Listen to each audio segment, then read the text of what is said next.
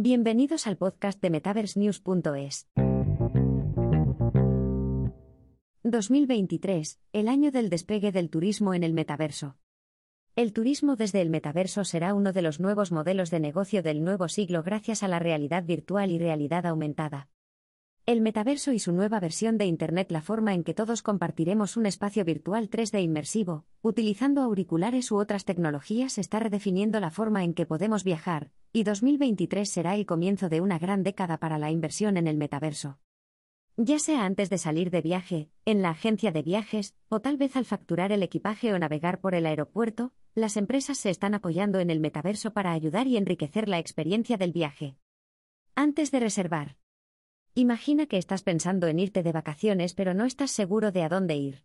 Muchos expertos predicen que las agencias de viajes empezarán a ofrecer experiencias virtuales en línea para que los viajeros puedan probar destinos en el metaverso, una especie de prueba antes de comprar. Utilizando cascos de realidad virtual, los viajeros podrían deambular por los paisajes urbanos de Asia, experimentar el subidón de lanzarse por una pista de esquí o maravillarse ante los cinco grandes animales de caza en un safari.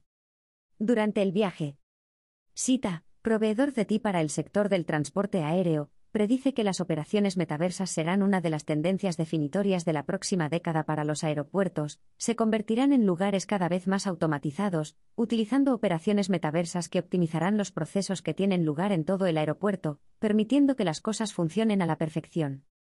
Por ejemplo, esto podría incluir cursos de formación para el personal operativo, de modo que puedan practicar lo que hacen utilizando simulaciones de realidad aumentada, RA, y realidad virtual, RV. La RV requiere unos auriculares, y los usuarios experimentan un mundo 100% ficticio, mientras que la RA no requiere auriculares, utiliza un smartphone y permite al usuario moverse por el mundo real.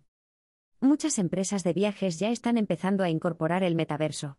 Qatar Airways está planeando el Perse, donde un miembro metahumano de la tripulación de cabina te guiará por las salidas en el aeropuerto. A la llegada. Muchas empresas están pensando en cómo combinar las experiencias del metaverso con el mundo real. The Walt Disney Company tiene una seria estrategia metaversa, ya que está planeando un parque temático del mundo real con una experiencia paralela del mundo virtual en 3D. La implicación es que no necesitará contratar actores para interpretar a los personajes de Disney cuando cada turista pueda sumergirse completamente con la auténtica bella durmiente de tú a tú.